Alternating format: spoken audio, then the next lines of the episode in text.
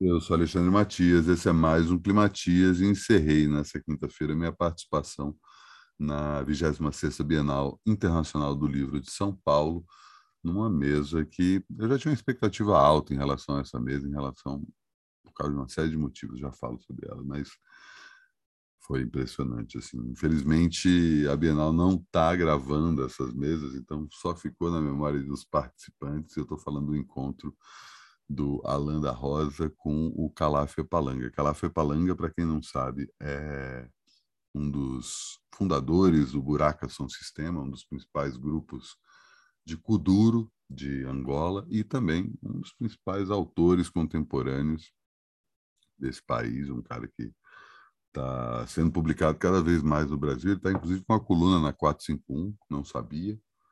É, lançou seu ótimo Homens Brancos Não Sabem Dançar, se não me engano, foi lançado pela editora Todavia, que eu já comentei aqui no Climatias. O Alan dos Santos, ele, é, além de ser romancista, ensaísta, poeta, ele também publica seus livros e livros de outras pessoas pela Edições Toró, se não me engano, ou Editora Toró, não lembro. E o papo tinha esse título aberto, poesia, música e letra, e tudo bem, né? Os dois vêm de, desse dessa base em que a música é muito importante para a narrativa dos dois, mas é um, um título que poderia dar margem para muitas outras é, muitas outras questões, né? muitos outros desdobramentos, e no fim das contas eu acabei jogando pela questão da oralidade, né? como a, o que a gente chama de letra de música, né, tem a ver ou a própria ideia do poema sem estar impresso, né, poema falado, poema recitado, é, parece ser distante do que a gente chama de literatura, porque parece que literatura só vira literatura a partir do momento que ela é impressa, né? A gente vive essa sensação de que o livro, né, ou texto escrito, melhor dizendo, né? O livro mesmo impresso, físico, já é uma coisa que está aos poucos, eu falo isso cercado de livros, né? Eu acho que isso não, não vai acabar tão cedo, mas a gente está vivendo essa realidade que ah, os livros não são mais físicos, né? Mas ainda são escritos, ainda são textuais, e isso diverge drasticamente da narrativa falada, né? Imagina você estar tá lendo isso que eu estou falando agora tem um impacto bem diferente do que você está simplesmente ouvindo o que eu estou falando. Inclusive, é uma coisa que eu gosto aqui, é uma das mudanças que eu aprendi aí nessa transição do texto para o YouTube, né, pro, não só para o YouTube, mas para o texto falado. Né? Tenho aprendido cada vez mais esses dois anos e quase dois anos e meio de climatias, né? dois anos e meio em que a gente foi submetido a essa pandemia que ainda nos assola e eu joguei essa conversa aí para eles, justamente comentar isso, e foi abrir uma porteira para a gente falar de diáspora africana de um jeito completamente mais amplo do que eu poderia imaginar, sabe? A gente não ficou falando simplesmente da influência da cultura africana nos, no, no Brasil, nos Estados Unidos. Claro que o Alan puxou uma hora para falar de jazz ali, foi maravilhoso. que Ele não só lembrou do tempo que ele era feirante e escutava programa de jazz que tinha na madrugada no rádio, citando aí músicas que duravam mais de 10 minutos, improvisos gigantescos e tal, que ele ia pensando ali os nomes dos autores e dos músicos antes de começar a trabalhar na feira, ele que era feirante antes de se tornar escritor, e como foi percebendo ali que por cima da melodia tem toda coisa do da própria oralidade, né? Da brecha, do drible, né? Da ginga, de como é que a gente consegue é... sair do riscado, né? O Alan colocou de um jeito muito é... preciso quando ele comentou que é entender a regra do jogo e ficar no limite da regra do jogo. A regra do, do, futebol é não pode pegar a bola com a mão. Então tá, então como é que a gente com os pés consegue fazer com que praticamente a bola seja pega com a mão, né? Como se consegue lidar com isso de uma forma, é, dentro da regra do jogo, parecer que está. É, e aí o, o Calaf é crucial para falar justamente da ginga, né? Está sendo gingado, né? Como é que a gente. A pessoa que está contando a história, né? seja ela um lance de futebol, seja ela uma letra de, de música ou um livro sendo texto, acaba fazendo com que quem está do outro lado persiga aquele caminho, mas seja surpreendido pelo que vem no, no, meio do caminho. Não é simplesmente o jogador chutando a bola de qualquer jeito para entrar no gol, mas conduzindo a bola de uma forma que ela entre no gol de um jeito que a gente nunca está esperando, especificamente o goleiro não está esperando. Né? Muito bom esse papo.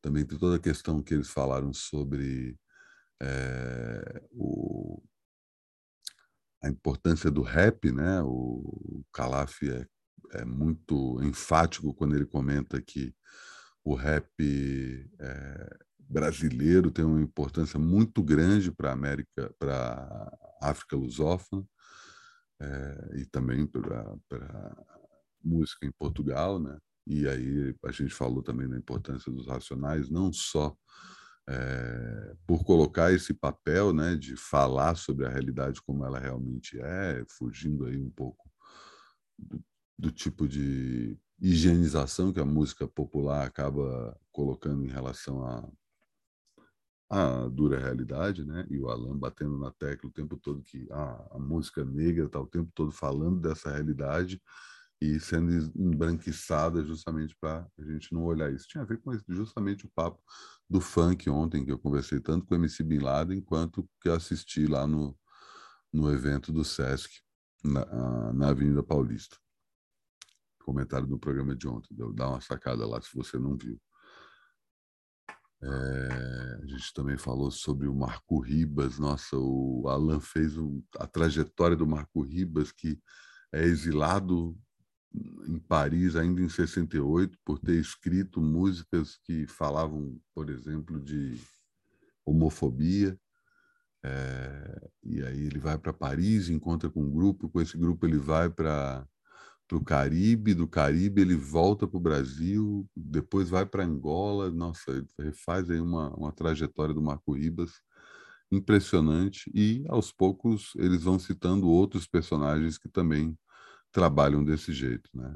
Eu citei também a importância dos Racionais para a redescoberta do Jorge Ben e do Tim Maia, é, como personagens cruciais aí na história da música negra brasileira, que são colocados no segundo plano quando a gente está falando de história da MPB, por exemplo, né? Hoje eles já são já estão mais próximos do que a gente chama de MPB, mas durante os anos 60, 70 e 80, né, que é quando o rótulo acaba se é, prevalecendo, é, eles ficavam ali à margem disso, né? com música mais estereotipada e menos é, importante. Né? Felizmente, esse, essa situação vem mudando, não mudou ainda 100%, mas vem mudando e o papel dos racionais nessa história é crucial. Enfim, cara, um papo daqueles que abre muito a cabeça, foi muito bom. Eu adoro participar de, de mesas que realmente expandem os nossos horizontes. Né? Felizmente, né, não, não pôde estar gravado. Até perguntei depois, se soubesse, até deixava ali gravando o áudio ali para ficar com esse registro. Não me veio esse insight na hora, paciência é isso, né? Aos poucos eu voltando a fazer o Climatias dentro do escritório, né? E pô, podia começar a fazer mais, mas também ia ser muita barulheira, né? se colocasse aqui um trecho do que foi gravado lá, porque a Bienal está lotada o tempo todo, e por mais que até pudesse dar para ouvir, mas enfim, aquele barulho de um monte de gente passando enquanto tem uma pessoa falando em primeiro plano, né? Se você não está lá, você perde um pouco a graça e também, né? Algumas coisas ficam para serem desfrutadas no momento em que elas acontecem. Não vamos ficar só pensando em registrar tudo, porque algumas coisas vão ficar na memória mesmo. Agradeço como agradeci na hora a aula e a viagem, tanto ao Alan quanto ao Calaf. Espero reencontrá-los aí nessas jornadas pela vida. Foi muito bom conhecê-los. E antes de terminar esse Climatias, né, que tem enfim, é, mais uma vez jogo para o lado mais cronista sobre o que acabou acontecendo. É, eu não custa lembrar que estrei mais um episódio do Centro Westworld, do programa que eu inventei para comentar a nova temporada de Westworld. O programa, na verdade, já tinha sido criado para a terceira temporada, ali em 2020. Eu estou ressuscitando à medida em que entramos em mais uma temporada que está, aos poucos, voltando aí à boa forma da série, ou pelo menos é o que aparenta ser. O programa foi ao ar em algum momento desta quinta-feira. E se você assinou o meu canal e apertou o sininho no YouTube, recebeu a notificação assim que chegou. Esse programa só está no YouTube. Você pode estar escutando no Spotify, mas você só vai ver isso. Inclusive, Spotify, eu estou em falta com Vida Fodona, né? Faz tempo que eu estou para fazer mais um Vida Fodona, mas devo ressuscitar isso. Não sei se nesse fim de semana, porque esse fim de semana vai ser intenso, vai ser intenso. Né? Já falei aí, tem Letrux no Sesc Pinheiros, tem Tom Zé no Sesc Vila Mariana, tem Pelados e Nina Maia, Nina Maia no Estúdio SP, assim, só para falar algumas coisas que estão no horizonte, mas fora isso tem mais coisas e tem a volta das noites de trabalho sujo, não nesse fim de semana, mas em breve eu falo mais sobre isso. E assim encerro mais um Climatias. Até amanhã.